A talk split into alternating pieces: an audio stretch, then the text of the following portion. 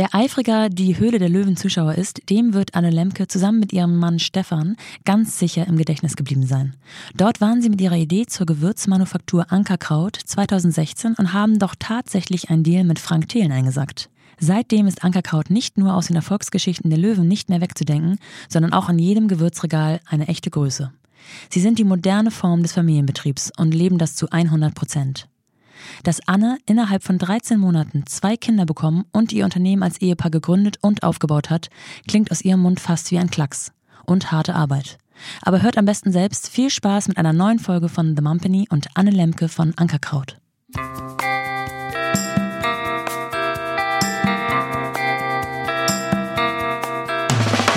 Willkommen zu The Mumpany. Die Balance zwischen Baby und Business. Hallo, mir gegenüber sitzt Anne Lemke. Schön, dass du da bist. Hallo. Ich muss gestehen, ich kenne dich schon deutlich länger als du mich wahrscheinlich. Nämlich, und ich weiß nicht, ob du es noch hören kannst, aus der Höhle der Löwen 2016. Ja. Ähm, da warst du mit deinem Mann, ihr habt zusammen gegründet, ähm, eine Kräutermanufaktur namens Ankerkraut. Kann man das so sagen? Kann man so sagen. Ihr wart also in der Höhle der Löwen mhm. und es hat nach Plan funktioniert. Erzähl mal, wie das war. Erzähl auch mal, ob du das noch hören kannst oder ob es so die eine Frage gibt, die du nicht mehr also du meinst äh, Höhle der Löwen? Richtig. Ach doch, da kann ich ganz gut drüber reden. Also das finde ich ja auch toll. Aber was ich den Leuten immer ganz gerne mitgeben möchte, ist, ähm, dass ich glaube, dass wir auch ohne die Höhle der Löwen erfolgreich gewesen wären. Das ist so eine Tür, ja. ähm, durch die man ähm, durchgehen muss und dann auch selber was daraus machen muss. Also auch nicht jedes Startup, was in der Höhle der Löwen war, ist danach mega super erfolgreich geworden. Ja, richtig. Sondern ähm, das ist sicherlich ein Push und das ist auch ähm, teilweise, glaube ich, echt so ein bisschen unterschätzt. Also man glaubt gar nicht, was da wirklich in einem Online-Shop danach los ist. Und ähm, wir haben schon so ein bisschen anderes Fernsehen auch gemacht, diverse Dinge. Äh, da dann, also wenn du die Zahlen vergleichst, einfach nur von Usern, die auf deiner Homepage sind und äh, sich deinen Shop angucken und deine Produkte angucken, bei der Hülle der Löwen, das ist einfach unfassbar. Wart ihr darauf vorbereitet? Gerade auch ja. so Shop technisch. Hat aber trotzdem nicht geklappt. Was ja eigentlich schön ist, ja. aber man ärgert sich wahrscheinlich oh, trotzdem. natürlich. Also ich habe das gar nicht so richtig gecheckt, ja, aber es war letztendlich so, bei 10.000 hat das Ding zugemacht und ist dann immer wieder abgeschmiert. Und äh, Stefan war natürlich, der ist halt technischer als ich. Ja, ich bin ja immer so ein bisschen ach ja, läuft schon irgendwie, ja. die anderen machen das. Und der war dann so, nein, der Shop schmiert ab. Und ich so, wir müssen doch jetzt gucken, was wir da machen. Also es war ja wirklich live während unserer Ausstrahlung. Ja, ähm, ja ist halt so. Und wird man danach auf der Straße erkannt, angesprochen? Ja. Wahnsinn. Ja. Das ist so. Aber das ist bei uns ja auch ein bisschen so, weil wir uns das ja auch so ein bisschen, ähm, also wir, wir, wir zeigen ja auch unsere Gesichter. Das kam so im Zuge dessen ja. so ein bisschen. Ja, das stimmt. Darauf würde ich gerne später mhm. auch nochmal auf jeden Fall eingehen. Ähm, ganz kurz, es hat ja auch vielleicht nicht unbedingt jeder, jeder gesehen. Ihr wart da 2016, ihr habt ähm, Ankerkraut vorgestellt und ihr habt einen Deal bekommen. Mhm. Mit Frank Thelen. Mhm. Mit welcher Bewertung seid ihr reingegangen und mit welcher raus? oh, schwieriges Thema. Gut, dass du jetzt mit mir sprichst und nicht mit Stefan. Also, ähm, wir wollten 300.000 Euro für 10 Prozent. Ja. Und auf der Fahrt nach Köln am Tag vorher, wir sind schon einen Tag vorher angereist, haben wir darüber echt diskutiert und gestritten und auch unseren Steuerberater angerufen und so. Und Stefan hat gesagt, auf keinen Fall mehr als 12 Prozent. Und ich dann so, oh nee, oh, wir müssen aber einen Deal machen, das ist ganz wichtig. Das ist, muss man wissen, dass äh, wenn du einen Deal machst vor Ort, dann wird das auch auf jeden Fall ausgestrahlt. Und das will man ja. Mhm, ne? klar. So, wir kennen Leute tatsächlich, die keinen Deal gemacht haben und die haben sich ihre Lager vollgelegt und es wurde nicht ausgestrahlt. Oh nein. Und das ist natürlich dann irgendwie so echt, uh, ja. kann einen in Schwierigkeiten bringen. Und ähm, es war wirklich, also im Fernsehen hat man gesehen, glaube ich, 20, 25 Minuten, aber wir waren die Letzten an dem Tag. Das heißt, es gab auch keinen Druck von seitens der Produktion. Ihr müsst jetzt hier mal vorankommen. Wir standen da, glaube ich, anderthalb Stunden, haben zwischendurch noch den Telefonjoker meinen Vater angerufen. Der war in Südafrika und sagte dann, Papa, wir haben ein Angebot von Frank Thien für 20 Prozent, 300.000. Und sagte, ja, dann äh, sag doch dem Frank, ihr wollt noch mal vier Tage darüber nachdenken. ich habe gesagt, Mensch, Papa, aber so funktioniert das nicht. Und ähm, ich glaube, der Frank hat sich echt ins Zeug gelegt. Also manchmal sieht man ja, wenn man die Sendung schaut, ähm, wenn jemand ein Angebot macht und dann kommen die Gründer und sagen, nee, dann sagt er auch, ja gut, dann halt nicht. Ja. Und der hat sich echt für uns Der ins Zeug wollte euch, gelegt. ne? Der wollte. Mhm. Und der hat mich dann auch immer angeguckt, weil er gesehen hat, dass ich schon eher diejenige war, die Ja. gesagt hat, oh komm, wir machen das jetzt. Und dann hat Stefan sich einen Ruck gegeben und dann haben wir das gemacht. Somit wurde unsere Bewertung in zwei geteilt. Ja. Aber ja, rückblickend haben wir das alles richtig gemacht. Ja, absolut. Das muss man so sagen. Also das ist halt, der Frank bringt wirklich äh, sehr, sehr viel mit und äh, viel Erfahrung und vor allen Dingen ein Wahnsinnsnetzwerk. Und Ja. dieses Netzwerk kann man nutzen. Und das ist, ähm, das kann man mit Geld nicht bezahlen. Das glaube ich. Hätten wir geklärt, woher ich dich kenne. Ja. Du kennst mich, in Anführungsstrichen kennen. Ich mache, ich deute hier zwei An Anführungsstriche an. Ähm, ich glaube, du hast mich wahrscheinlich zum ersten Mal gesehen, ähm, beziehungsweise von dem Podcast gehört, in dem Instagram-Feed von den Podstars, Ja. OMR Podstars. Tatsächlich. Denn du hast dort kommentiert. Wichtiges Thema, danke. Ja. Und wenn man dich googelt, dann findet man einige Interviews mit dir. Trotzdem die Frage an dich, findest du das Thema Baby und Business ist noch unterrepräsentiert? Unterrepräsentiert kann ich jetzt so gar nicht äh, sagen. Wahrscheinlich schon. Aber es ist halt einfach immer so, also ich habe das Gefühl, es wird nicht so richtig ernst genommen, was das eigentlich bedeutet und dass das aber auch funktioniert. Also dass das gar nicht, also ich verstehe gar nicht, warum man das eigentlich, eigentlich ist es schade, dass man das zu so einem Riesenthema machen muss. Weil, also ich merke das auch bei mir, dass ich von, ich bin ja schon so ein, ich sag immer, ein bisschen älter, stimmt ja auch irgendwie, ne? Aber ich werde von vielen jüngeren Gründerinnen dann angesprochen, die dann ganz nervös werden, wenn sie merken, oh Gott, jetzt bin ich schwanger, was mache ich denn jetzt? Ja. Und ähm, es kommt natürlich immer total auf das Kind an, was man dann bekommt. Ja. Ne? Aber ich denke einfach, dass das funktioniert. Also wenn man das alles sich gar nicht so groß in Frage stellt, dann bekommt man das auch echt irgendwie easy hin. Das sagst du jetzt so. das müssen wir ein bisschen aufdröseln. Also, du hast zwei Kinder. Und äh, gerade die Anfangsgeschichte oder die Entstehungsgeschichte eures Unternehmens ist, ähm, also wenn man es von außen hört, schon picke, packe voll. Ihr habt ähm, euren ersten Sohn bekommen 2012. Ja, genau, der wird in zwei Wochen acht. Wow. Oh nein, er ist gar nicht mehr so klein. Ihr habt ein gutes Dreivierteljahr später, hast du, habt ihr, würdest du ja schon sagen, ihr habt gemeinsam gegründet oder war das dann erstmal nur dein Mann? Also, tja, ich kann da gar keine so eine richtige Antwort drauf geben, weil ich meine, wir sind ein Ehepaar. Ja. Also so eine Entscheidung fällt man nicht alleine.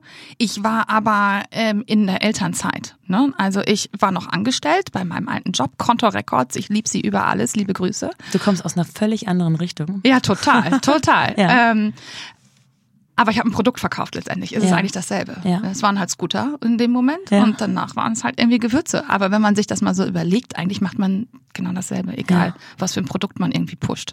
Naja, wie dem auch sei. Also Stefan hat dann Ankerkraut gegründet und das hat er natürlich nicht alleine gemacht, ohne mit mir darüber zu sprechen.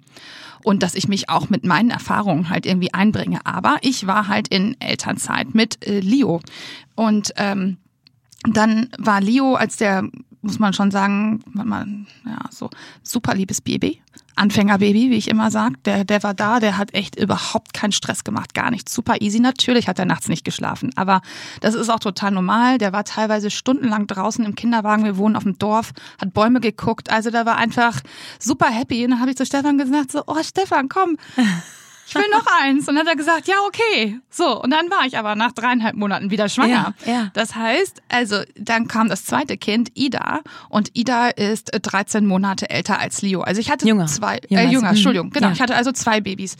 Das heißt, als Ankerkraut gegründet wurde, hatte ich halt quasi gerade echt ein kleines Baby plus noch eins im Bauch. Mhm. Und natürlich habe ich mich da eingebracht, aber erstmal war ich raus, weil ich war in der Elternzeit. Wie hast du das empfunden, diese, ich sage jetzt mal anfänglich Schnapsidee deines Ehemanns, zu sagen, jetzt werfe ich meinen sicheren Job auch noch hin. Ähm, wir haben ein Kind, wir erwarten ein zweites, wir machen noch ein wirtschaftlich drittes sozusagen. Ja, crazy. Also ich weiß nicht, wie es dir in der Situation gegangen ist mit, mit, mit Baby und Schwanger und so. Also ich war auch irgendwie voller Hormone. Ja. Also bestimmt auch nicht ganz so einfach. Ja, sorry, Stefan. Und ich hatte auch so ein bisschen diesen Nestbau, also dass ich gedacht habe, um Gottes Willen, was macht er da jetzt? Ist das richtig? Und aber auf der anderen Seite denke ich auch, ich will ja auch einen glücklichen Mann.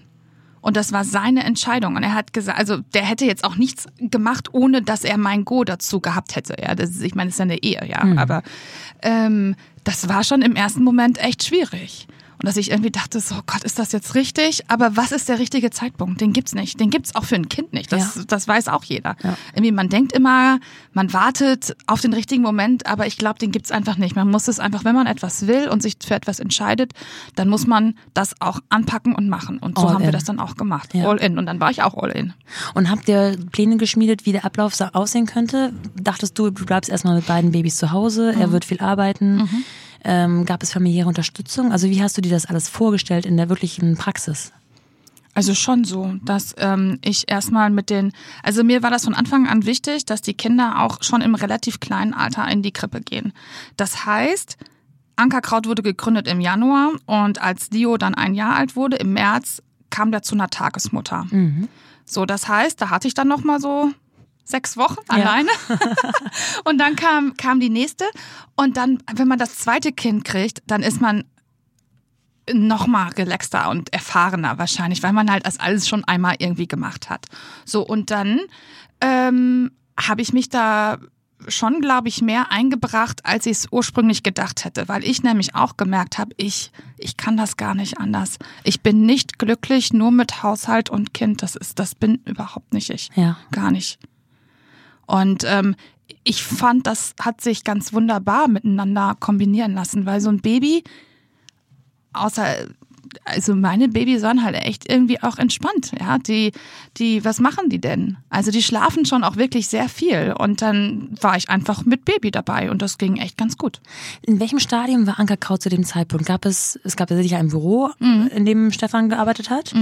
Mm, Ist die gekoppelt an die Produktion? Wo hast du gesessen? Wo hast du gearbeitet? Also für uns war das von Anfang an ganz klar, dass der Stefan nicht von zu Hause aus das machen kann, weil dann kommt er ja gar nicht runter. Also oder kann gar nicht richtig irgendwie was machen, weil ständig bin ich dann da irgendwie zugange und dann weint das Kind mal. Also hatten wir ähm, wirklich total klischeemäßig so eine Garage in Hamburg-Wilhelmsburg. Das Ja. war so ein Kfz-Hof und die hatten zwei so Büroräume frei. Und die haben wir gemietet. Und auf der einen Seite war die Produktion mit 15 Quadratmetern und auf der anderen Seite war das Büro mit nochmal 15 Quadratmetern. Überschaubar noch. Sehr, total mini. War das Und- da noch eine One- oder beziehungsweise ihr quasi beide oder hattet ihr da schon Angestellte? Nee, die erste Angestellte kam zum Ende des Jahres, die Melli, die ist Ah. auch heute noch da. Das ist auch ganz witzig, kann ich dir gleich auch noch mal erzählen. ähm, auf jeden Fall ähm, war das dann am Anfang so, dass Stefan erstmal nur rumgetüftelt hat. Er hat gesucht nach einem Namen, dann hat er einen Designer gesucht und das hat er natürlich alles mit mir abgesprochen, weil also ich glaube schon, dass ich so ein Händchen für alles, was irgendwie schön ist, hab. Ja.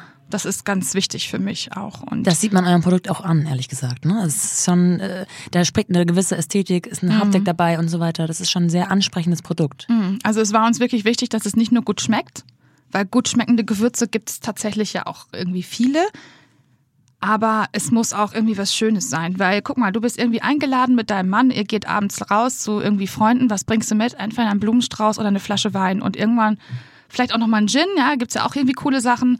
Aber wir wollten da auch so ein bisschen genau das auch ansprechen. So, guck mal, hier kannst du noch was anderes Schönes mitbringen und Ja. es ist hochwertig und mit Liebe gemacht. Und ähm, ja, also Stefan war dann da in Hamburg-Wilhelmsburg und dann bin ich da halt regelmäßig mit ähm, Ida vorbeigekommen. Aber ganz am Anfang war es tatsächlich so, dass ähm, er erstmal die ganzen Mischungen kreiert hat. Das haben wir alles selber gemacht. Also alle Rezepte selber.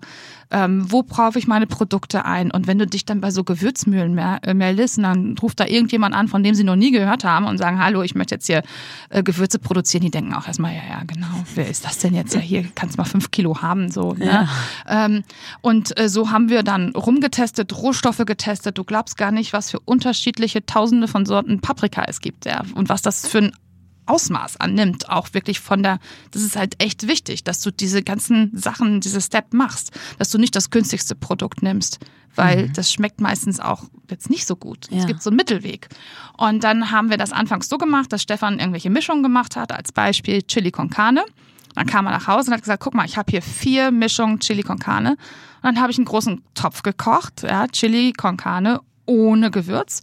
Und dann haben wir das aufgeteilt in so Schüsseln und sind dann wirklich, und das machen wir auch heute noch, immer von unserem Geschmack ausgegangen. Ich glaube, wir sind da so 0815. Das, was uns schmeckt, schmeckt den anderen auch. Und damit sind wir wirklich ganz gut gefahren. Das heißt, der Tag sah so aus, du hast morgens Leo zur Tagesmutter gebracht. Ja.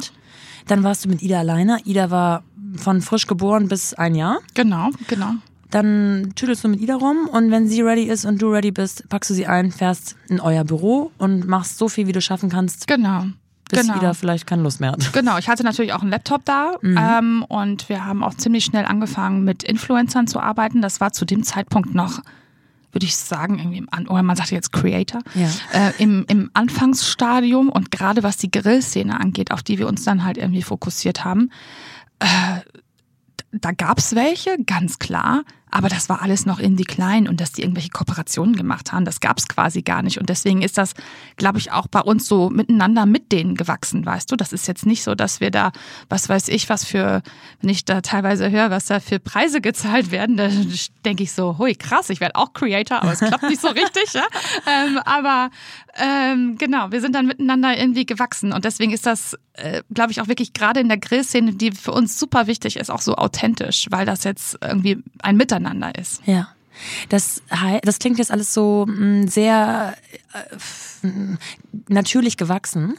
Ähm, wenn man euren, eure beiden Instagram-Profile ansieht, dann sieht man auch, dass ihr ein sehr, sehr gutes Team seid. Zumindest sieht es scheint so auf Instagram. Der Stefan sag und ich mal. meinst du? Genau. Ähm, war das eine richtig bewusste Entscheidung? Wenn wir das jetzt machen, dann sind wir ein Ehepaar und ein und Geschäftspartner. Habt ihr das hinterfragt oder dachtet ihr einfach oder habt ihr ja, gespürt, dass das schon gut werden wird? Also grundsätzlich sagte ja erstmal jeder, dass du das nicht machen sollst. Das ist so.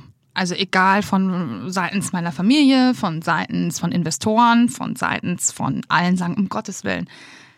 Aber vielleicht, also ich kann nur sagen, für uns ist das die aller, aller, allerbeste Lösung und wir sind total glücklich darüber. Ähm, früher hatte Stefan ja auch noch einen anderen Job und ich auch.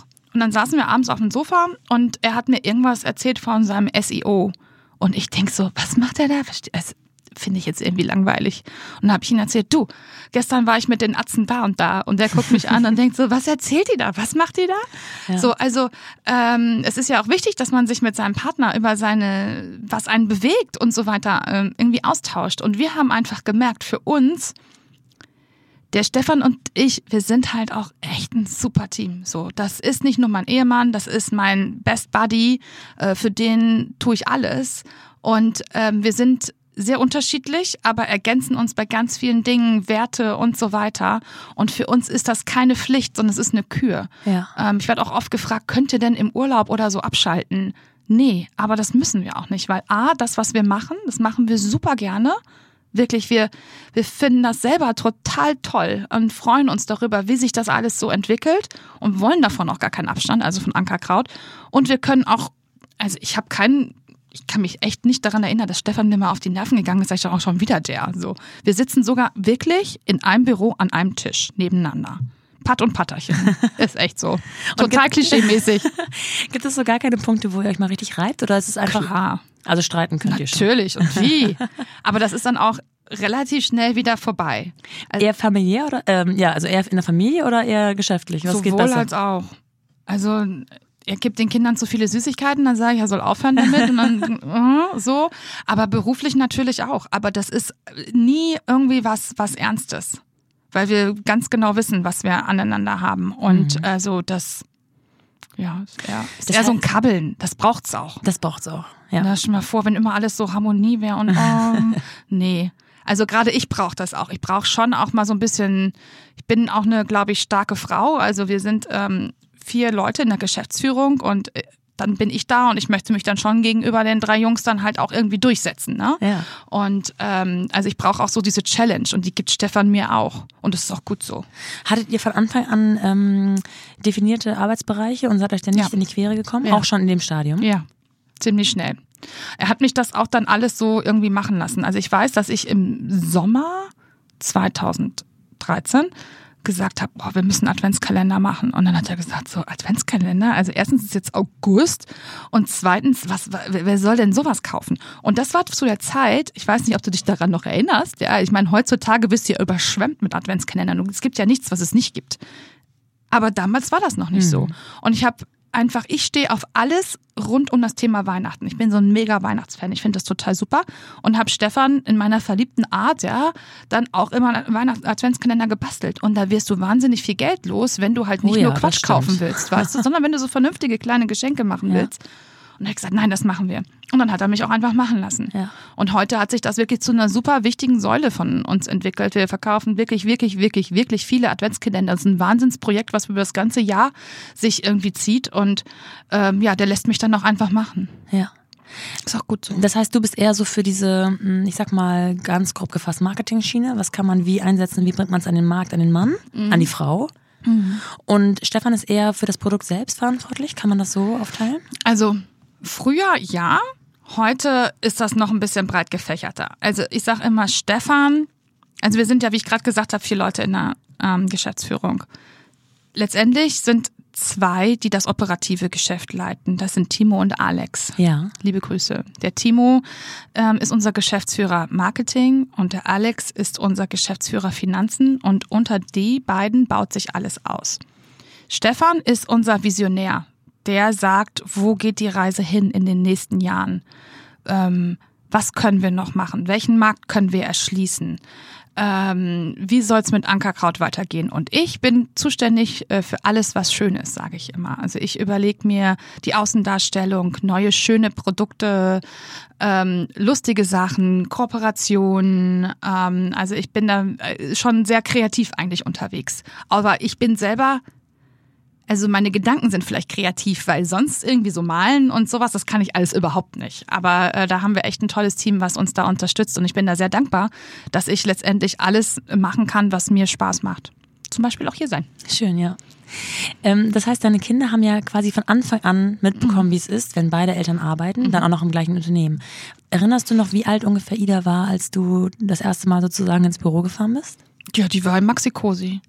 Also bewusst kann ich mich an eine Situation erinnern, das war dann im ersten Jahr zu Oktober, November. Da haben wir auf einmal gemerkt, also ich meine ganz im Ernst, im ersten Jahr haben wir fast gar nichts verkauft, da ging so ein bisschen was, ne? Und dann auf einmal kam Zug auf die Sache und dann haben wir gemerkt, ach krass, ja, Weihnachtsgeschäft. So, dass auch kleine Firmen angefragt haben, ne? wie wir das gerade hatten. Was schenkst du denn? Du weißt, was man von Firmen teilweise zu Weihnachten geschenkt bekommt und die waren dankbar, dass sie was Neues irgendwie gefunden haben. Und dann standen wir abends da und haben Pakete gepackt. Und Ida war im Maxi-Cosi auf dem Tisch dabei. Jetzt weiß ich, jetzt melden sich gleich wieder welche, uh, Kinder dürfen Ja. nicht so lange im Maxi-Cosi sein. Also sie war da jetzt keine Stunden lang drin, aber die hat dann da halt geschlafen oder im Kinderwagen. Und es war abends. Ich weiß ehrlich gesagt nicht, wo Leo da war. Er war sicherlich, Sicherlich nicht alleine zu Hause, sondern wir wohnen neben Oma und Opa. Und ähm, wahrscheinlich haben die dann da irgendwie unten gesessen oder so. Ich weiß es echt nicht mehr. Aber ich erinnere mich daran, dass wir so Packtische, die sind ja auch ziemlich groß. Ja. Und dass Ida dann daneben war, während wir Pakete gepackt haben und etikettiert haben. Oma und Opa ist schon das nächste Stichwort. Das heißt, ihr habt familiäre Unterstützung im Umfeld. Die haben, sind die auch mal einspringen, eingesprungen? Konnten die einspringen? Ja, bis zu einem gewissen Zeitraum. Also ich komme ursprünglich aus Bochum. Also Ja. meine Eltern haben von Anfang an irgendwie gesagt, Kinder, super, Ankerkraut, super. Mein Vater äh, war auch Geschäftsführer von einer wirklich relativ großen Unternehmung. Der ist dann in Rente gegangen und hat gesagt, aber nicht mit uns. Viel Spaß. Also meine Eltern trifft man überall an. Äh, Die reisen wirklich wahnsinnig viel und ganz ehrlich, das sollen sie auch machen, solange Ja. sie das noch können. Also die sind zwischendurch mal da und unterstützen dann, wenn sie da sind auch. Aber vor allen Dingen äh, Stefans Eltern, wir ist wie so ein Mehrgenerationswohnen. Man muss dazu aber sagen, dass Stefans Mutter 2018 sehr, sehr krank geworden ist und ähm, leider letztes Jahr auch verstorben ist und ähm, Stefans Vater sich aufopferungsvoll wirklich um seine Frau gekümmert hat. Und von dem Moment an waren wir dann familiär auch raus. Ja, natürlich. Also da ging dann ähm, gar nichts mehr. Das war aber auch der Punkt, wo die Kinder natürlich auch schon ein bisschen größer waren und wo wir ähm, gemerkt haben, wenn, wie wir uns organisieren müssen. Wir haben wirklich ein tolles Netzwerk auch an Freunden, die uns wahnsinnig unterstützen und das toll finden, was wir machen. Ähm, aber auch der Kindergarten und die Schule. Also es war mir wichtig, die Kinder haben ihren festen Ablauf. Und im Kindergarten waren die bis 15 Uhr und dann war ich aber auch um 15 Uhr da und habe die abgeholt. Oder Stefan. Ne? Plus Kindertouren, was man dann natürlich alles so macht, weil das wollte ich auch nicht, dass das zu kurz kommt, nur weil ich meinen Traum irgendwie erfülle, sollen die Kinder ja nicht zu kurz sein kommen. Und da haben wir uns wirklich ganz gut eingegruft inzwischen, sind die natürlich auch groß. Und man muss dazu sagen, wenn die Kinder mit sowas so aufwachsen, die sind wahnsinnig stolz darauf. Die finden das total super. Also Ankerkraut ist für die nicht jemand, der denen was wegnimmt sondern das ist eher etwas, was die selber tut. Also steht für die gar nicht außer Frage, dass die irgendwann da mal arbeiten wollen. Ja. ja, natürlich. Und dann kommen wir da hin und dann dürfen sie auch mal mit jemandem auf dem Schoß Gabelstapler fahren oder, ne, alles natürlich nach Sicherheitsvorschriften, ganz klar. Aber die finden das total toll. Die kennen die ganzen Kollegen, die kommen teilweise mit auf irgendwelche Events und so weiter. Also die finden das total super und das steht für die nicht in Konkurrenz. Ja. Und äh, deswegen, also das gerade am Wochenende habe ich denen so ein Hoodie mitgebracht. Wir haben so Hoodies, ne? Und die waren so stolz, dass sie jetzt auch einen Ankerkrautpulli haben und haben gesagt, Mama, da muss immer noch mein Name draufstehen. Ja, Ja, okay, gut. Also es ist alles eine Sache der Organisation. Und natürlich, jetzt sind die wirklich groß. Das ist nochmal was ganz anderes. Du kannst denen das auch erklären. Mhm. Heute Abend äh, ist Mama nicht da, weil sie ist da und da. Ah Ja. ja, okay, bis Ja. morgen. Wenn die zwei und drei sind, ist das was anderes. Das kannst du nicht erklären. Ja. Aber da musst du den Kindern halt das Gefühl geben, es ist alles in Ordnung und ihr kommt trotzdem nicht zu kurz. Und deswegen haben Stefan und ich uns eigentlich von Anfang an aufgeteilt. Es gibt nur sehr, sehr wenige Sachen, wo wir über Nacht beide nicht da sind. Das machen wir nicht mehr. Das haben wir eine Zeit lang gemacht, mit Oma und Opa damals noch. Ähm, aber inzwischen machen wir das nicht mehr, weil das für die Kinder ja auch ganz wichtig ist, dass sie Mama und Papa irgendwie haben. Oder mal nur Mama oder mal nur Papa. Und das ist auch total okay. Ja. Gibt es denn Stimmen von außerhalb, die da so ab und zu mal gesagt haben, mein Gott, muss das sein? Na, ohne Ende. Ja? Ja, schon. Aus dem direkten Umfeld oder ein bisschen weiter entfernt? Oder hinter der vorgehaltenen Hand? Also hinter vorgehaltener Hand ganz bestimmt. Keine Ahnung. Das kriege ich ja nicht so richtig mit. Ne?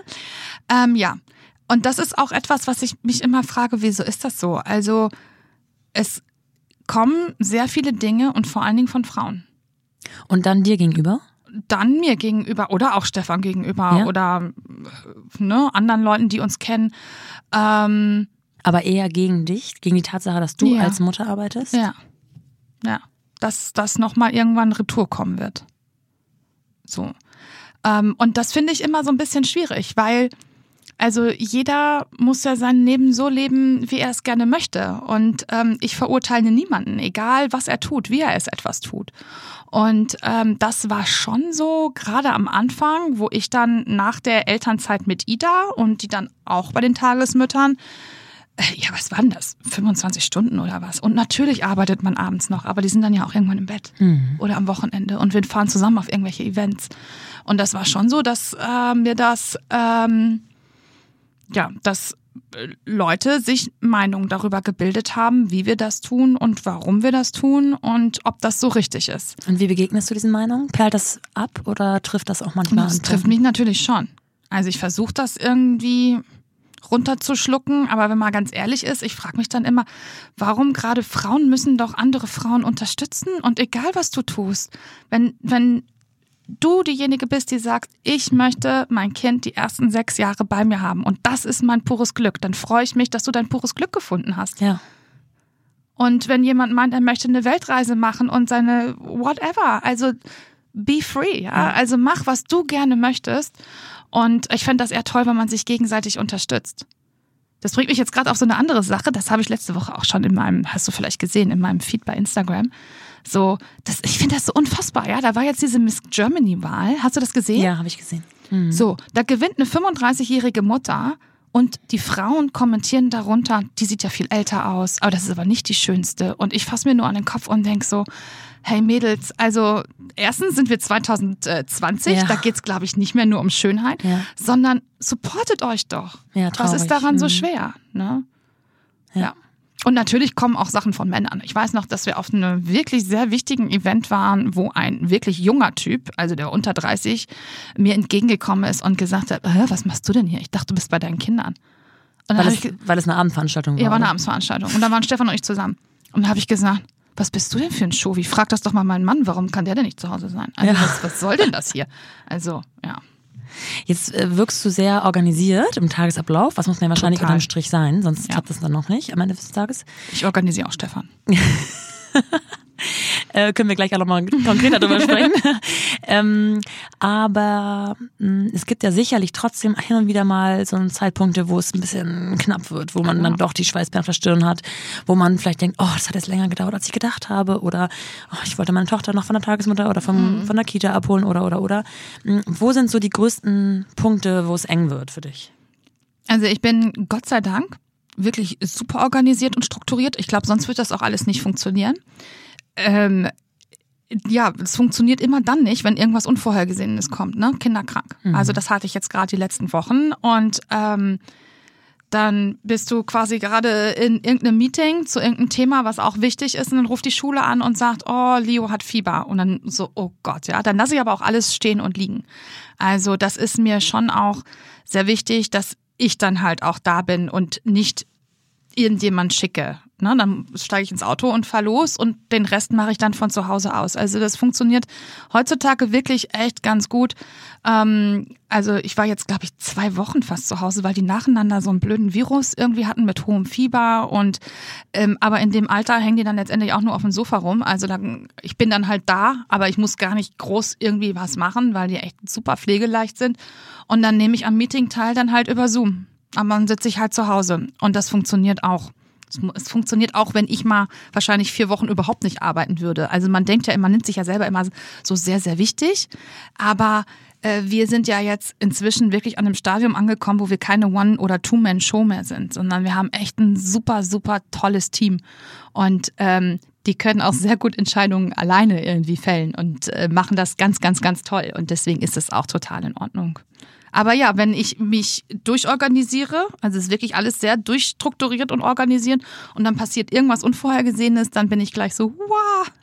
Kommen dann Momente auf, wo du denkst, oh, warum mache ich das eigentlich? Ja, ähm, klar. Ja? ja? Aber wäre keine Alternative für dich zu sagen, Angestellten-Dasein, ich bin raus aus Ankerkraut. Das heißt ja nicht unbedingt, dass es Ankerkraut nicht mehr geben muss, aber.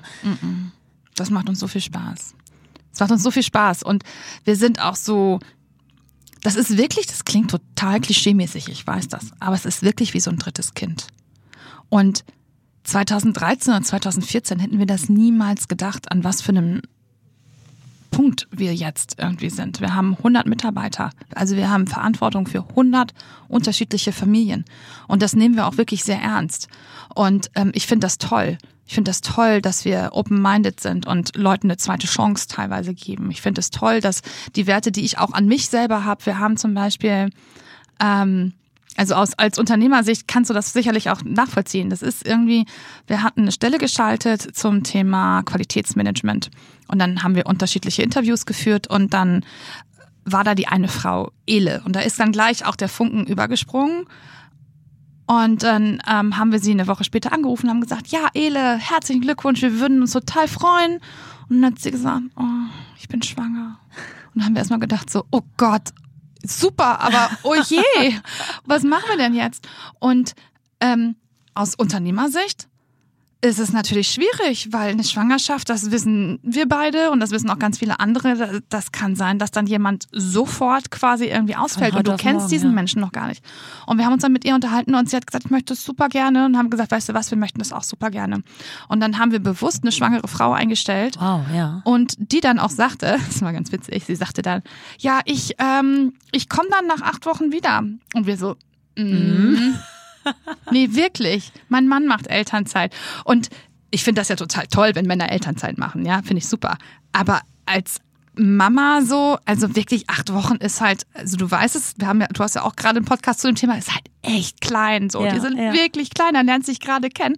Aber siehe da, nach acht Wochen stand, stand die Ele da. wieder da. Wow. Genau, und die arbeitet jetzt 25 Stunden und ich, die ist auch so, die ist total happy mit der Situation, dass sie sich selber verwirklichen kann und was machen kann, worauf sie auch wirklich Spaß hat äh, oder woran sie Spaß hat und was sie auch gerne macht. Plus ein Baby zu haben und einen Mann, den das auch glücklich macht, das zu tun, was er tut. Ja, toll. Und das ist, äh, ist schön. Also es klappt ganz wunderbar. Bei euch ist ja gerade und auch das Schlüsselgeheimnis, wenn ich jetzt so richtig begreifen konnte, dass ihr eben nicht Beruf und Leben habt. Also ich glaube, wenn man euch nach einer Work-Life-Balance fragen würde, würdet ihr sagen, das ist bei uns das Gleiche. Work und Life ist Nummer eins. Ähm, jetzt seid ihr beide auch äh, im Managing Board sozusagen. Wie geht ihr mit Urlauben um? Wir machen Urlaub einfach. Und dann arbeitet ihr ein bisschen? Ja, immer. Ja. Also ja, das ist einfach so ein fließender Prozess. Jetzt, wo die Kinder in der Schule sind, ist das ja sowieso irgendwie vorgegeben, muss man ganz ehrlich sagen. Also ich kann nur jedem sagen, nutzt die Zeit, in der die Kinder noch im Kindergarten sind, um irgendwie wegzufahren. Ja. Weil danach wird sehr, sehr, sehr viel teurer. Und ähm, dann merkt man auch erstmal so, sag mal, Wahnsinn, wie viele Ferien haben die Kinder denn so? Das ist ja kaum schaffbar irgendwie in einem Angestelltenverhältnis. Mhm. Also das ist schon auch noch was, wo man mal irgendwie dran, dran arbeiten könnte, weil dann meldest du dein Kind äh, in, im Hort an ne, für, für die Ferienbetreuung und dann sitzt das da quasi alleine. Also ist auch nicht schön. Also das ist auch nochmal ein schwieriges Thema.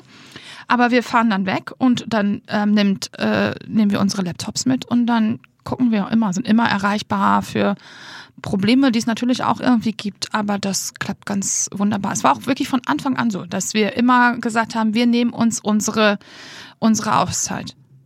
Ja, das ist, glaube ich, ganz wichtig. Ne? Gerade wenn man so mit beiden Beinen äh, da so tief drin steckt und auch noch beide Partner, muss man auch hin und wieder mal den Akku aufladen. Absolut. Und es gibt auch Zeiten, die sind halt nur Kinderzeit. Mhm. Also wir waren jetzt im Februar, ja, drei Tage im Disneyland Paris. Und da haben wir abends unsere E-Mails abgerufen. Und äh, das ist natürlich Overkill, ja, muss man ganz ehrlich sagen. Aber die Kinder fanden's mega, ja. Das waren halt drei Tage vollgepowert mit äh, whatever, Frozen, Mickey Mouse, bis zum geht nicht mehr. Und die haben dann diesen Zauber. Und den haben die aber auch nur bis zu einem gewissen Alter. Wenn du mit einem Zwölfjährigen ins Disneyland ja, gehst, ja. dann denkt er nicht, dass Mickey Mouse Mickey Mouse ist. Ja. Ne? So, sondern, also das haben die jetzt gerade noch. Und das ist dann auch ganz wichtig, dass wir auch am Wochenende oft Sachen machen. Also manchmal sind Stefan und ich auch einfach nur kaputt, ja würden wir gerne einfach nur schlafen. Aber es funktioniert dann halt nicht. Und dann machen wir so einen richtigen Kindertag und fragen, was möchtet ihr denn? Ah, ihr möchtet ins Jumphaus oder ihr möchtet bowlen gehen oder dann machen wir halt Sachen, die die Kinder auch gerne irgendwie, Schön, ja. damit das so ein, so, ein, so ein gewisser Ausgleich ist. Wobei ich gar nicht glaube, wenn du die jetzt fragen würdest, wenn die jetzt hier wären, die würden nicht sagen, oh, es ist so doof, weil Mama und Papa sind so viel weg oder so, weil es ist auch gar nicht so. Mhm. Genau dieser Disneyland, was Disneyland oder Disney? Ja, Disneyland. dieser Disney-Ausflug auf jeden Fall, den habe ich gesehen auf deinem Instagram-Feed. und das klang so ein bisschen zusammen mit der Caption und mit, dem, mit der Beschreibung darunter so wie eine Belohnung für ein intensives Jahr. Ja. Magst du erzählen, was vorgefallen ist? Oder? Also es ist auf jeden Fall ein intensives Arbeitsjahr gewesen, aber die Kinder haben auch ihre Oma verloren. Und das war eine sehr intensive Zeit, weil die Oma war wirklich sehr krank und das haben die Kinder hautnah mitbekommen und Kinder ähm, also die, die Oma war jetzt nicht immer alle drei Wochen mal zu, bei uns zu Besuch, sondern es ist wie ein Genera mehr Generationen nehmen, was wir da machen. Das haben die jeden Tag mitbekommen und da war es uns sehr wichtig, dass wir da auch mal ein bisschen ausbrechen und äh, den Kindern nochmal zeigen, so, hey, na, das gehört leider mhm. zum Leben dazu. Und es ist bei uns auch ein großes Thema. Gerade die Kleine hat das echt mitgenommen. Die denkt dann immer so, kaum hat jemand einen Husten, muss der jetzt sterben? Nein. Ja. Ne? Ähm, ja, und deswegen war das ganz wichtig, da mal so die volle Disney-Power, alles ist schön und ihr kriegt jetzt zum 27. Mal eine Pommes oder was auch immer ja. hier alles. Und das, das hat ihnen, glaube ich, ganz gut getan. Ja, schön. Mhm. Mm, deine Kinder sind ja nicht nur auf deinem Instagram-Account präsent, mhm. auch auf Stefans mhm. und auch bei Ankerkraut. Das mhm. heißt, man sieht richtig, ihr seid ein Familienunternehmen, das mhm. steht auch in eurer Beschreibung. Mhm. Das ist euch sehr wichtig. Ne? Mhm. Und wie gehen andere damit um, dass ihr eure Kinder so sehr zeigt? Gibt es da Gegenwehr? Klar. Ja, ähm, immer mal wieder. Und ich kann das auch durchaus nachvollziehen. Wir haben uns aber also es ist ja jetzt nicht so, dass bei jedem ähm, Facebook-Post von Anka Kraut, äh, Leo und Ida nach vorne geschoben werden. Sondern ähm, wir wollen einfach zeigen, wir sind Anne und Stefan und die zwei gehören dazu. Ja, die sind 100 Prozent mit im Team sozusagen. Und ähm, ein bisschen wie so eine Winzerfamilie, weißt mhm. du? Wenn du so irgendwo in die Pfalz fährst und ja. da der Weinberg und die zeigen sich auch mit ihrer Familie. Und ähm, deswegen ist es auch wichtig, wenn wir zum Beispiel unsere Kochbücher oder Backbücher, da sind die Kinder auch bei, weil da haben die Bock drauf. Und also wenn die irgendwie sagen würden, das möchten wir nicht, dann um Gottes Willen, die müssen nichts machen, worauf sie irgendwie keine Lust haben. Ähm, aber Menschen möchten ja auch gerne ein bisschen in den Hintergrund gucken. Und das muss jeder entscheiden, ob er das zulässt oder nicht. Und wir haben uns bewusst dazu entschieden, ähm, dass man wissen kann, wer steht hinter Ankerkraut. Das sind halt nicht nur Anne und Stefan, sondern es sind halt auch die beiden Kinder. Und ähm, ja, Deswegen sind die zwischendurch dann auch mal zu Weihnachtsposts oder irgendwie sowas ähm, zu sehen. Und ich glaube, das ist auch ganz okay so. Man muss, das muss so eine gewisse Waage halten. Ne? Wenn ich jetzt irgendwie, ähm, keine Ahnung, ähm, Ida jede Woche ein Gewürz in die Hand drücken würde und sagen würde, jetzt lächeln mal für Facebook. Also das ja. wäre jetzt auch nicht ja. unbedingt so meins. Aber ja. man kann halt eher unser Familienleben so ein bisschen äh, irgendwie verfolgen. Ne? Wobei ich auch immer denke, so, ich mache eigentlich gar nicht genug. jetzt ist es wieder drei Tage am Wochenende, ist quasi wieder nichts passiert, glaube ich, groß. Ja, jeder Marketing, äh, ja, jedes Marketier würde dir wahrscheinlich raten, jeden Tag was zu machen. Schneller. Ja, ja aber mehr, dann mehr, ist mehr. es auch, weißt du, wenn ich mich dazu verpflichtet fühle, also wir machen das ja aus, aus Spaß. Ja. Und natürlich gerade die, die, die Firmen Instagram-Accounts und auch Facebook und so, das ist äh, natürlich schon super wichtig, aber also wir reden jetzt ja hier gerade über meinen Ankerkraut irgendwie Account, so ja, das ist halt eher so, das nehme ich mit. Jetzt hast du von erzählt, dass du nicht aus der Innenstadt Hamburgs kommst, sondern so ein bisschen mhm. vor den Toren wohnst. Mhm. Ähm, ist das da ein Thema? Also wird das dann vielleicht ein bisschen mehr noch beäugt? Das glaube ich eigentlich nicht. Also wir wohnen wirklich auf einem Dorf und ich liebe dieses Dorf. Also Stefan ist da auch aufgewachsen und da kennt jeder jeden und ähm, nee, also ich glaube, das ist wirklich äh, total okay, weil wir kriegen aus dieser Dorfgemeinschaft also wir sind jetzt nicht im Schützenverein oder irgendwie sowas, aber wir kriegen da auch sehr viel Rückhalt und Unterstützung, weil die Leute das wissen. Genauso wie ich auch weiß, wenn einer von meinen Freundinnen, ne, also da, das Netzwerk da ist sehr breit und ähm, die kriegen das schon mit, wenn wir irgendwie gerade vielleicht ähm, mal Probleme haben oder äh, wir irgendwie los müssen oder irgendwas, dann unterstützen die uns da. Aber ich habe da nicht das Gefühl, dass da irgendwelche Dinge, die wir tun, groß, ah, jetzt sind schon wieder die. Mhm. Wir bringen uns aber auch ein, weil. Ihr seid nicht die Promis des, des Dorfes. Nee. Und vor allen Dingen, also äh, wir geben dem Dorf auch viel. Ne? Wir unterstützen halt auch äh, wir bauen einen, also zum Beispiel wird da jetzt ein neuer ähm, Spielplatz gebaut und unsere Kinder müssen gar nicht mehr auf den Spielplatz. Aber du weißt selber, wie langwierig solche Dinge halt irgendwie sind und das versuchen wir zu unterstützen, indem wir da Geld dazu geben und ähm, das ist schon auch bei der Dorfgemeinschaft halt, glaube ich, schon ganz, ganz gut, dass man das auch irgendwie tut. Ich würde gerne noch einmal ein bisschen mehr auf die Zahlen eingehen. Also ihr habt ähm, keine, keine Sorge, keine Sorge, keine zu ähm, schwierigen Details, aber also ihr habt 2013 gegründet. Mhm. Ähm, kind 1 äh, war schon da, Kind 2 mhm. so gut wie. Mhm. Mm, und dann hast du gesagt, im ersten Jahr, das war noch nicht so viel, das ist langsam angelaufen, ihr habt euch langsam Kunden verschafft. Ähm, ab wann wart ihr tatsächlich profitabel? Ab Jahr zwei. Ab Jahr zwei Total schon. krass. Also noch vor der Höhle der Löwen. Mhm. Dann hast du da ja, habe ich ähm, in eurem Podcast, auf den man an dieser Stelle eigentlich mal verweisen könnte, in der Würze liegt die Würze, ja. ihr habt einen eigenen Podcast. Ähm, da geht ihr nochmal genauer darauf ein, wie die Hintergrundstories so zu jedem Thema so sind. Ähm, fand ich sehr, sehr interessant. Ähm, du hast ja quasi hinter dem Rücken deines Mannes euch da angemeldet. Ja. Ähm, das könnt ihr dann drüben nachhören. ähm, hab da also einen guten Deal gemacht. Dann ging das explosionsartig in die Luft. Ja. Darauf wart ihr so mittel vorbereitet, habt dann ja wahrscheinlich möglichst schnell mehr Menschen, Servicepersonal und so weiter einstellen müssen. Also wir haben uns da ganz gut drauf vorbereitet. Im Jahr 2013 hatten wir die erste Mitarbeiterin, Melly, die ist auch heute noch da. Und ähm, dann 2014 hatten wir wahrscheinlich so fünf, sind wir auch immer wieder umgezogen, weißt du, weil wir nie so waren, okay, das wird jetzt hier mal eine mega Bude. Ich miete mir gleich mal 1000 Quadratmeter und äh, mach's vor allen Dingen erstmal richtig schön und so und dann gucke ich mal, wie das Geschäft läuft. So sind wir halt nicht. Wir sind, ähm, ich sag immer so ein bisschen spießig, ja. Deswegen läuft das Geschäft meiner Meinung nach auch ganz gut und deswegen machen wir Gewinne und sind profitabel, weil das Stefan von Anfang an, gerade in der Startup-Szene, ich habe gerade einen anderen OMR-Podcast hier auf dem Weg hierhin gehört, da schlackern dir ja teilweise die Ohren, ähm, was da für, für Zahlen gemacht werden, halt auch äh, im Negativen sozusagen, ja, da wird ja. mir ganz anders. Ähm, nee, und dann sind wir ganz viel umgezogen und wir haben, waren darauf vorbereitet. Also wir haben uns Leute gesucht im Vorfeld, die in der Staffel davor in der Höhle der Löwen waren. Und die haben wir angerufen und haben gesagt, okay, was müssen wir tun? Also was worauf müssen wir uns vorbereiten? Worauf müssen quasi? wir uns vorbereiten? Was ist euer Rat? Und die haben gesagt, okay, ganz viele Leute im Service, erstmal Telefonservice. Das heißt, wir haben kurzfristig ähm, vier glaube ich, inzwischen sind nur noch zwei im Service, es reicht auch, ähm, vier Studenten da sitzen gehabt, die ans Telefon gegangen sind und E-Mails ähm, geschrieben haben. Und das ist wirklich so, das glaubt man gar nicht. Da rufen Leute an und sagen, also so einen Tag nach der Aufzeichnung oder Ausstrahlung, ja, ähm, ich würde gerne mal den Herrn Thelen sprechen. und so, ja, aber der ist ja hier nicht. Ja, wieso denn nicht? Oder dass uns äh, Geschäftsideen für Herrn Thelen per Einschreiben Rückschein äh, zugestellt werden. Ähm, also ja, das ist unser Investor und und der kommt uns auch mal besuchen, aber den, den erreicht man bei uns nicht und ich gebe auch nicht die Kontakte von Herrn Thelen weiter. Das ist auch etwas, was sehr oft gefragt wird, ob ich nicht mal was pitchen kann und das machen wir grundsätzlich überhaupt nicht. Aber ich glaube, wir waren darauf auch sehr gut und realistisch vorbereitet. Auf die Höhle der Löwen, auch auf den Ansturm. Ja. Ähm, und wann ist das dann so, ich meine, ihr seid mittlerweile fast 100 Mitarbeiter, Mhm. wenn ich richtig informiert bin. Wann ist das so immens gewachsen? Jedes Jahr weiter.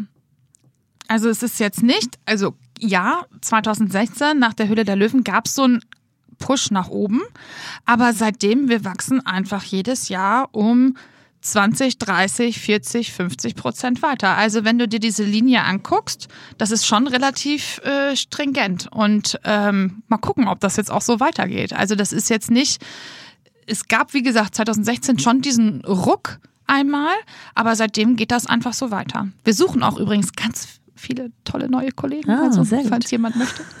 Welchen Bereichen denn so? Ach Gott, ganz viel. Ähm, wir suchen jemanden für Projekt Adventskalender. Wir suchen einen PR-Manager oder Managerin oder diverses. Wirklich ganz dringend jemand in-house. Ähm, wir suchen jemand, glaube ich, noch im Marketing. Also einfach mal unter Jobs Ankerkraut. Ich glaube, wir haben gerade so sieben, acht offene Stellen. Und wir ziehen jetzt auch endlich in ein schönes Büro. Genau, ich wollte gerade sagen, wo wäre denn der Arbeitsplatz konkret? Also bis jetzt sitzen wir in Hamburg-Sinsdorf völlig unsexy auf einem Gewerbehof, weil da ist unsere Produktion. Ja. Und immer wenn man zu uns kommt, ähm, sehe ich irgendwie die Blicke der Leute. Weil es ist wahrscheinlich nicht das, was man erwartet, aber das ist auch so ein bisschen unser, unser Ding. Also das ist, sieht eher aus wie bei einer Versicherung in den 60er, 70er Jahren.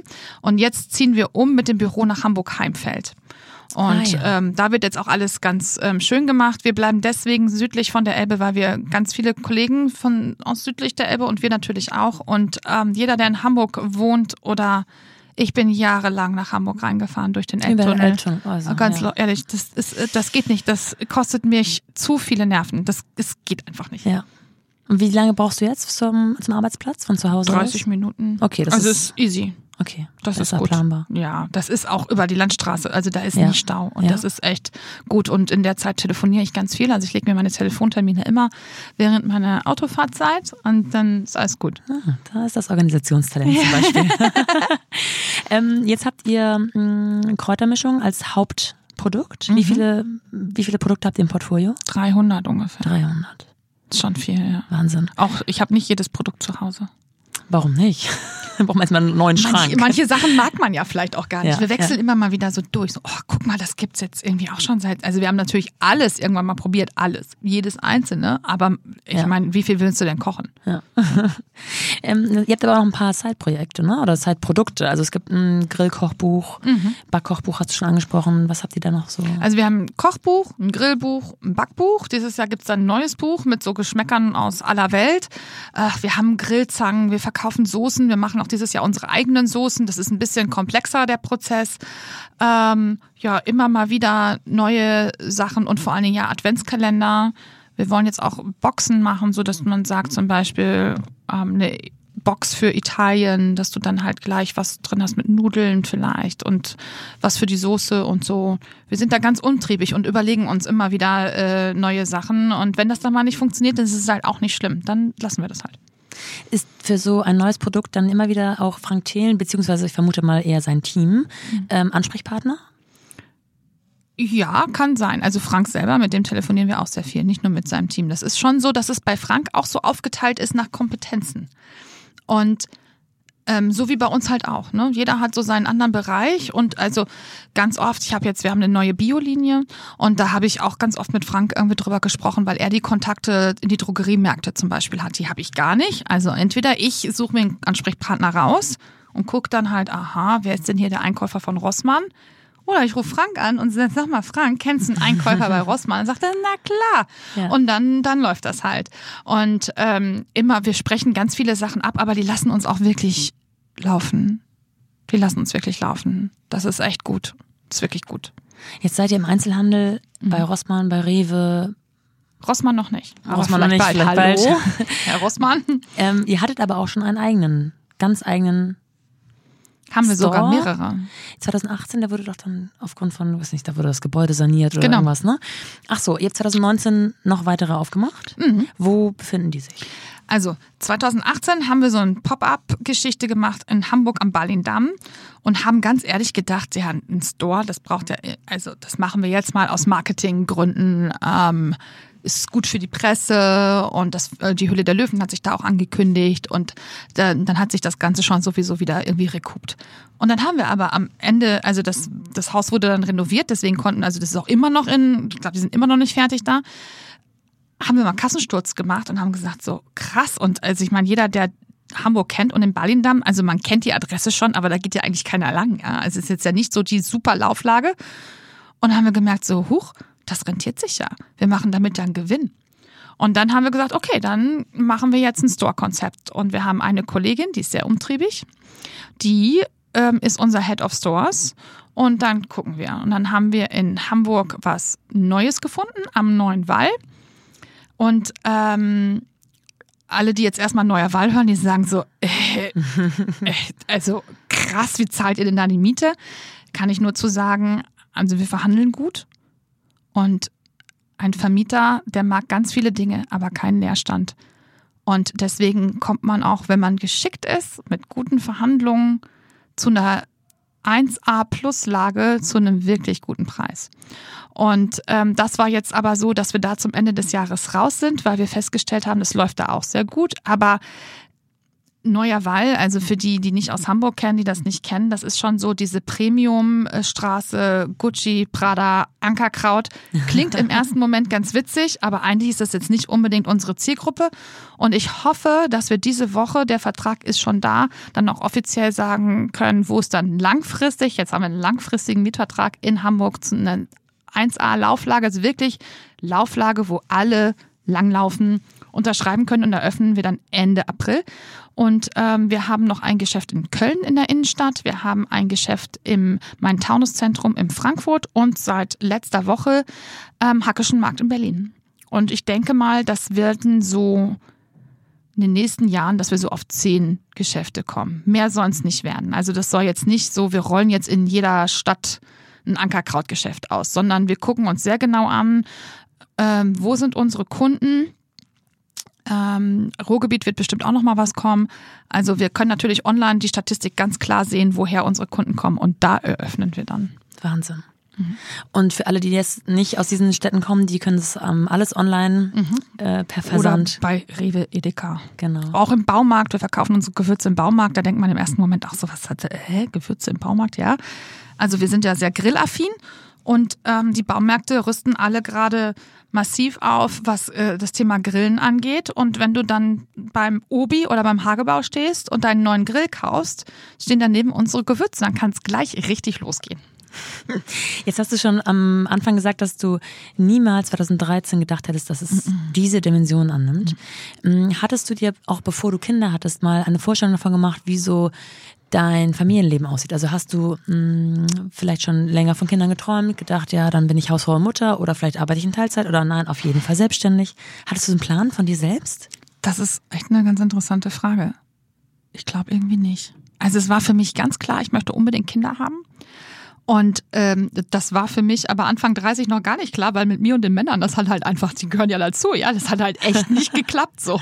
Also und dann kam Stefan, Gott sei Dank, bin ich auch sehr dankbar.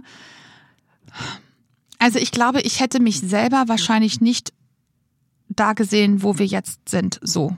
Glaube ich nicht. Ich glaube, ähm, ich bin zwar sehr selbstbewusst, aber ob ich mir das so zugetraut hätte, das weiß ich nicht. Aber also ich selber habe mich auch äh, sehr entwickelt in den letzten Jahren. Und ähm, wir sind miteinander gewachsen. Und ähm, ja, also ich bin sehr, sehr, sehr glücklich und dankbar da, darüber. Aber wahrscheinlich, wenn du mich mit 30 gefragt hättest, nee, das hätte ich nicht gedacht. Und aber ich wusste, ich möchte Kinder haben und einen Mann, ja. Aber das war nicht absehbar in dem Moment. Und ist das etwas, was du deinen Kindern weitergeben möchtest? Ja. Wie macht man das? Also, Also, ich, Vorleben ist eine Ja. Erziehungsmaßnahme, das macht Genau. ihr offensichtlich ja, gut. ja. Gibt es Also- so kleine Beispiele, wo man den Kindern eine Botschaft mitgibt? Also immer wieder, die fragen natürlich immer mal wieder auch, wenn man ähm, bei uns in der Dorfgemeinschaft ist das äh, schon so, dass das da eher das klassische Rollenklischee ähm, oft ähm, auch widerspiegelt. Und dann fragen die natürlich und sagen, ah, Mama, die Mama von XY, die ähm, holt aber schon immer um 13 Uhr ab oder so, ne? Und äh, dann erklären wir denen das und ähm, das ist immer okay. Also ich habe jetzt nicht das Gefühl, ah ja, okay, ja, so ist das, ja. Und also ich glaube, was man den Kindern mitgeben muss, ähm, dass sie so sein sollen, wie sie es gerne möchten und nicht, wie man es irgendwie von ihnen erwartet. Und ich hoffe, dass wir unseren Kindern zeigen, du kannst dich selbst verwirklichen und es ist okay, wenn du du bist und nicht das, was irgendjemand anderes von, von dir irgendwie erwartet oder in dir sieht. Und da versuchen wir unsere Kinder ähm, drin zu bestärken. Und das, die sind wirklich toll. Und ähm, wenn du Fußball spielen möchtest, dann tu das gerne. Und wenn du aber was ganz anderes machen willst, dann ist es auch okay. Und ähm, nicht jeder muss perfekt in allem sein. Wir machen auch keinen Druck in der Schule oder irgendwie sowas, weil ganz ehrlich, Stefan und ich waren die totalen Loser in der Schule. Also Schule ist nochmal ein ganz anderes Thema. Das ist auch äh, also ich will jetzt nicht sagen, Schule ist überholt, weil ich glaube, Schule ist total super. Aber ähm, was von den jungen Leuten irgendwie, also mich hat kein Mensch jemals wieder nach meiner Abi-Note gefragt. Gott sei Dank. Ja, ich habe es ja auch immerhin gemacht, aber ähm, und ich glaube, deswegen sind wir dann auch relativ entspannt und sagen einfach, hey, guck mal, ähm, Mama und Papa, die sind hier gleichberechtigt bei allen Dingen, egal ob es rund um das Thema Haus oder wohin fahren wir oder was machen wir heute. Ähm, und so sind unsere Kinder auch gleichberechtigt. Also die dürfen auch ihre Meinung sagen und sollen das auch sehr gerne. Und dann, glaube ich, ist das total okay. Also die stellen das alles gar nicht in Frage, weil die das von Anfang an so kennen. Ich glaube, es wäre schwieriger, wenn wir gegründet hätten 2016, 2017. Wenn früher Dinge anders gewesen wären. Weißt du, was ich meine? Mhm, mhm. um dann auf einmal so, huch. Ich kann mich an eine Situation erinnern, ähm, da war ich im Krankenhaus, weil Ida geboren wurde. Und dann kam der Arzt rein, hat sich so zu mir ans Bett gesetzt und hat gesagt, Frau Lemke, für Ihren Sohn ändert sich jetzt alles. Und ich so, was? Was ändert sich denn für den? Ja, also wenn der jetzt gleich reinkommt und äh, seine Schwester zum ersten Mal sieht, das ist, als wenn Ihr Mann nach Hause kommt und sagt, Anne, guck mal, das ist Hannah die wohnt jetzt auch hier und die habe ich genauso lieb wie dich. Und ich dachte so, oh mein Gott, ja, ich habe gerade, was erzählst du mir da? Die ist ja jetzt da. So, der Leo, der war ein Jahr alt. Der hat das überhaupt nicht gecheckt. Der ist zur Tür rein, hat seine Schwester gesehen und ab dem Moment war die da. Und damit will ich nur sagen, wenn das quasi mit der Arbeit so gewesen wäre, dass sie mit drei, vier nimmt so ein Kind Sachen ganz anders wahr. Aber für die die haben nicht das Gefühl, dass sie in Konkurrenz stehen und die wissen, Mama und Papa, die machen das alles zusammen und es ist eine Gemeinschaft und hier ist nicht irgendeiner, der über alles entscheidet und ich glaube, das ist schon etwas, was wir denen halt auch irgendwie mitgeben, auch zur Selbstverwirklichung. Teilweise ein bisschen stressig, wenn man fünf Tage die Woche dann noch Unternehmungen nachmittags hat und jeder muss irgendwo hingefahren werden. Schön, dass du das als stressig empfindest, sozusagen, in Anführungsstrichen. Aber deinen Job und deine Kinder unter einen Hut zu bringen, scheint für dich das Normalste der Welt zu sein? Ich habe das irgendwie nie so in Frage gestellt. Weil ich natürlich auch entsprechende Freiheiten halt irgendwie hab. Ne? Ja. Also wann ich morgens wo bin. Und also, ja. Und es ist auch wichtig, dass wir zum Beispiel heute Morgen, wir haben montags morgens immer Lotsendienst, ja. Das sind die, die mit so gelben Jacken und so einer Kelle an der ja, Bushaltestelle ja. stehen. Also für uns ist es halt auch wichtig, dass wir dann auch noch ähm, neben all den Sachen für die Gemeinschaft halt irgendwie da sind und sagen, hier, das gehört halt dazu. Ja, meine Kinder stehen hier auch an der Bushaltestelle. Ich möchte gerne, dass sie sicher in den Schulbus einsteigen. Deswegen, also ähm, das geht alles. Alles eine Sache der Organisation. Und irgendeiner muss das halt dann übernehmen. Das kann ich ganz gut. Perfekter Schlusssatz. Anne, ich danke dir. Ja, sehr gerne. Vielen, vielen Dank fürs Zuhören. Ich freue mich wie immer, wenn ihr diesen Podcast abonniert, wenn ihr ihn bewertet, wenn ihr ihn weiterempfehlt.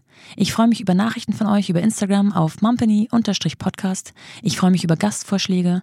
Das klappt in der Tat schon sehr, sehr gut und meine Liste wächst und wächst. Schlagt euch selbst vor, schlagt andere vor, ganz egal. Ich nehme das alles sehr ernst und schaue mir alles ganz genau an. Wir hören uns wieder nächsten Freitag mit einer neuen Frau. Bis dahin, eure Nora.